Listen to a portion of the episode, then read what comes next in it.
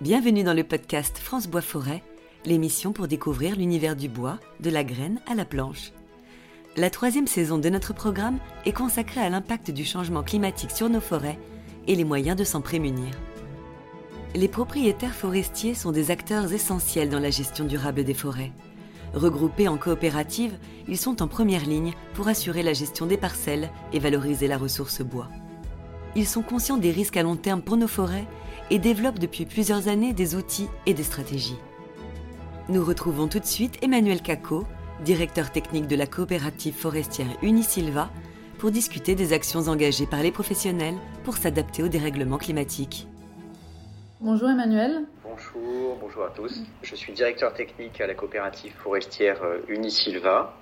Euh, et donc, en tant que directeur technique, j'ai en charge les, les, projets de recherche, de développement au sein de la coopérative. Et, le changement climatique est, est, un grand enjeu pour nos propriétaires adhérents et pour la gestion que l'on peut mener dans, dans leur forêt.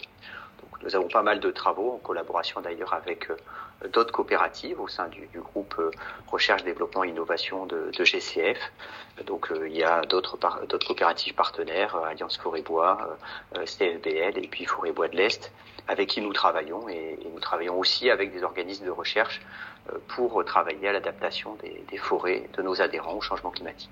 Et du coup, pour commencer, est-ce que vous pourriez nous dire quelle est la priorité pour l'adaptation des forêts au changement climatique? On attend beaucoup des, des forêts dans, dans, la lutte contre le changement climatique, le fait que les forêts captent du CO2 déjà en forêt, stockent du CO2 aussi dans les, dans les produits bois, dans les poutres, les sillages, etc. que l'on pourra produire, contribuent aussi à fournir une énergie renouvelable puisque le, le, bois, on fait aussi du bois énergie, on fait du bois bûche, donc c'est c'est de l'énergie qui vient euh, se substituer à des énergies fossiles émettrices de gaz à effet de serre.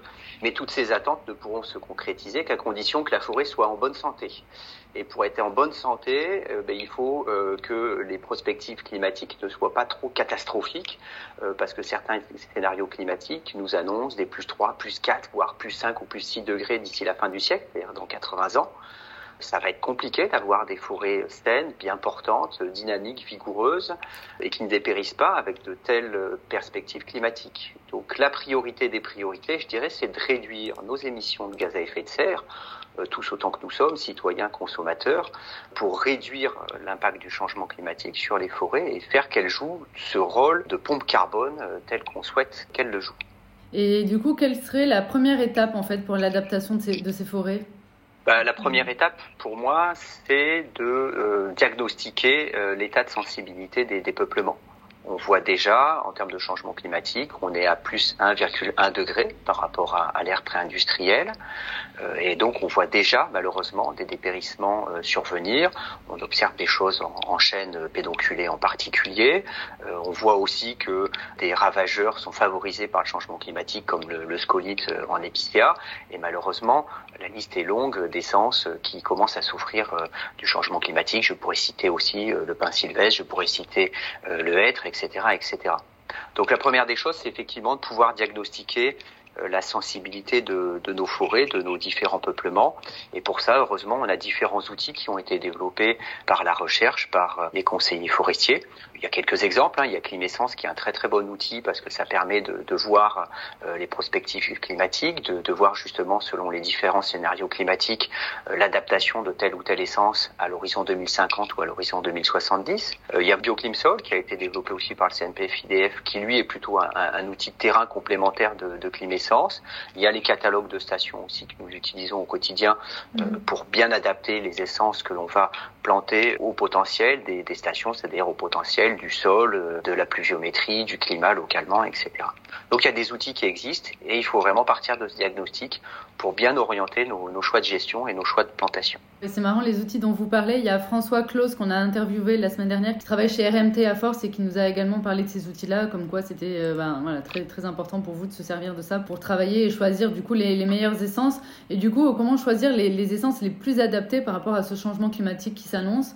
Eh ben, déjà, nous avons effectivement utilisé ces outils, je pense en particulier à, à, euh, pour croiser avec les secteurs géographiques sur lesquels euh, nous, travaillons. Euh, donc, pour reprendre l'exemple d'Unisilva, nous allons du, sud du Massif central jusqu'à l'île de France, hein, Limousin, Auvergne, région centre, Bourgogne. Et pour ces différentes régions, nous avons regardé dans Climessence les essences qui seraient adaptées au changement climatique, aux différents horizons euh, évoqués, donc 2050-2070. Donc on, on, se situe bien sur du, un temps assez long en, forêt, encore 2070 par rapport aux chaînes que l'on gère. C'est des temps courts, mais ça nous a permis quand même d'identifier bah, les essences qui risquaient d'être en souffrance, en plus de celles qu'on constate déjà et que dont je parlais tout à l'heure, et puis les, les, les essences nouvelles qui seraient potentiellement adaptées. Et donc on va en particulier faire de la migration assistée, donc prendre des essences qui sont plus au sud, typiquement des chênes méditerranéens, des pins méditerranéens, qu'on va remonter un petit peu plus vers le, nord. Euh, on peut penser au pin maritime, au pin d'Alep, euh, on peut penser à du chêne pubescent, à du chêne tausin et, et d'autres essences de chêne qui sont plutôt des essences du pourtour méditerranéen et qu'on va remonter, en fait, aider à remonter en France parce que le changement climatique est tellement brutal, tellement rapide qu'il va beaucoup plus vite, beaucoup beaucoup plus vite euh, que les capacités naturelles de migration de, de, ces essences. Et donc, à travers des îlots d'avenir, donc c'est pour l'instant des, des, des, blocs, on va dire, de 0,5 à 1 hectare, on va introduire ces différentes essences ou des provenances plus sudistes d'essences en place. Hein. Je pense au, par exemple aux chênes Cécile, aux chênes pédonculés, où on va aller chercher des provenances plus au sud de la France, voire d'Europe, et on va les introduire euh, chez nous, euh, comme ça, sur l'ensemble de notre secteur géographique, en espérant qu'ils contribuent à demain à constituer ces, ces forêts euh, adaptées au changement climatique. Puis c'est aussi pour nous un moyen de, de, se faire une idée euh, sur certaines essences que l'on connaît peu ou pas, pour lesquelles on n'a pas de retour, beaucoup de retours, de, de pratiques de terrain, savoir comment on les gère, à quelle vitesse ça pousse, est-ce que ça pousse vite ou pas au début, euh, etc., etc. Donc c'est vraiment euh, des laboratoires mais plus que des laboratoires, ce sont des outils précieux pour adapter nos, nos, forêts. Parce que vu la, une fois de plus, vu la rapidité du changement climatique que l'on a déjà constaté et que l'on nous annonce, on ne peut pas rester euh, les bras croisés sur le bord de la route à ne rien faire. Et du coup, quelles sont aussi les autres mesures que vous pouvez euh, mettre en œuvre?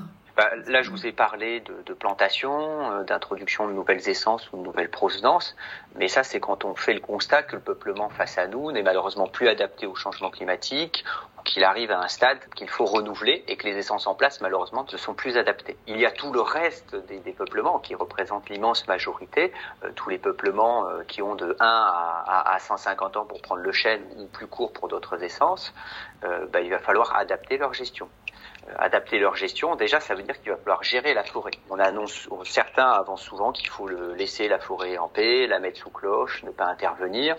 Euh, sauf que concrètement, vu les bouleversements climatiques qu'on nous annonce et une fois de plus qu'on a déjà constaté, mettre la forêt sous cloche, pour moi, ça revient à créer une bombe à retardement climatique parce que demain il y a un incendie, il y a une tempête ou des ravageurs, des pathogènes qui s'installent là-dedans mmh. et tout le carbone qui aura été stocké repartira euh, illico presto euh, dans l'atmosphère. Donc avoir quelques forêts, effectivement, des îlots de vieillissement, des îlots de sénescence, c'est effectivement intéressant d'un point de vue biodiversité et pour regarder comment les forêts en place peuvent s'adapter au changement climatique.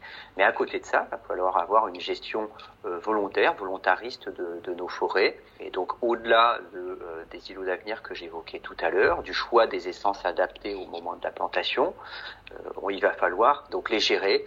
Ça veut dire concrètement intervenir plus régulièrement dans ces forêts, prélever peut-être moins chaque fois, donc être plus interventionniste, mais de façon peut-être un petit peu plus homéopathique, euh, de façon à éviter les stress et à éviter, on, on, fait une grosse éclaircie d'un seul coup, ben, malheureusement ça peut stresser le peuplement, c'est un stress supplémentaire qui vient se rajouter au stress climatique et qui du coup peut engendrer des, des dépérissements supplémentaires. Donc il va falloir voilà, intervenir plus régulièrement, plus doucement à, à chaque fois.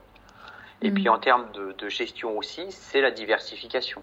Ça va être diversifier les âges, ça va être diversifier les essences, ça va être diversifier les, modes de gestion. Je ne crois pas en euh, la solution unique, miracle, universelle qui résoudrait tout en termes de changement climatique. Donc il va falloir euh, travailler sur cette diversification de nos massifs forestiers, de nos peuplements.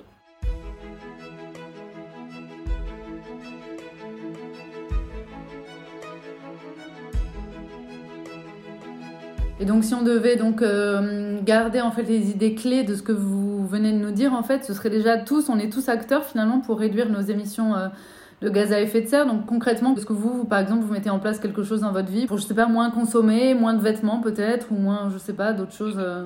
C'est ça, ça c'est les, actes citoyens. Je vais pas reprendre là sur un, un, podcast forestier, mmh. les bons actes environnementaux à appliquer euh, dans sa vie au quotidien, hein, mais, mais même nous, en tant que, en tant que forestier, je vois Unisilva, nous avons un parc d'une 130 véhicules, mine de rien, 130 véhicules, ça commence à représenter des milliers de kilomètres par an, mmh. et donc on peut se poser des questions, même nous, dans notre fonctionnement en tant qu'entreprise forestière, euh, comment réduire nos émissions de gaz à effet de serre en limitant, en optimisant nos déplacements. Euh, n'allons pas créer des gaz à effet de serre supplémentaires par la gestion forestière vertueuse pourtant que nous devons avoir. Ouais, ouais. Donc ça c'est effectivement un, un, des premiers points.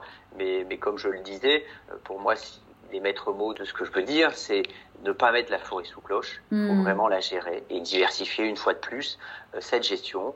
On peut avoir euh, des, des, zones que l'on laisse en, libre évolution, mais à côté de ça, il faut avoir euh, des zones dans lesquelles on va produire du bois, capitaliser du, bois qui va permettre d'approvisionner des filières qui va permettre effectivement de, produire du, bois construction dans lequel on, stockera euh, du, du, CO2 notamment. Bah merci beaucoup pour euh, toutes ces explications Emmanuel. Si jamais euh, ce, les personnes qui nous écoutent veulent vous retrouver, vous êtes Unisilva, vous êtes sur euh, LinkedIn peut-être? On peut vous contacter Alors nous sommes sur LinkedIn et sur Facebook, effectivement, sur ces deux réseaux sociaux. Euh, donc euh, voilà, Unisilva est présent. J'ai moi-même mon compte euh, sur LinkedIn si, si, nécessaire. Et puis bien sûr, euh, nous avons un site internet avec tous nos, nos coordonnées s'il y a besoin de, de, me contacter ou de contacter Unisilva plus globalement. Très bien, et eh ben, c'est très clair, c'est parfait. Merci beaucoup. Merci beaucoup. Le podcast France Bois Forêt, l'émission pour découvrir l'univers du bois, de la graine à la planche.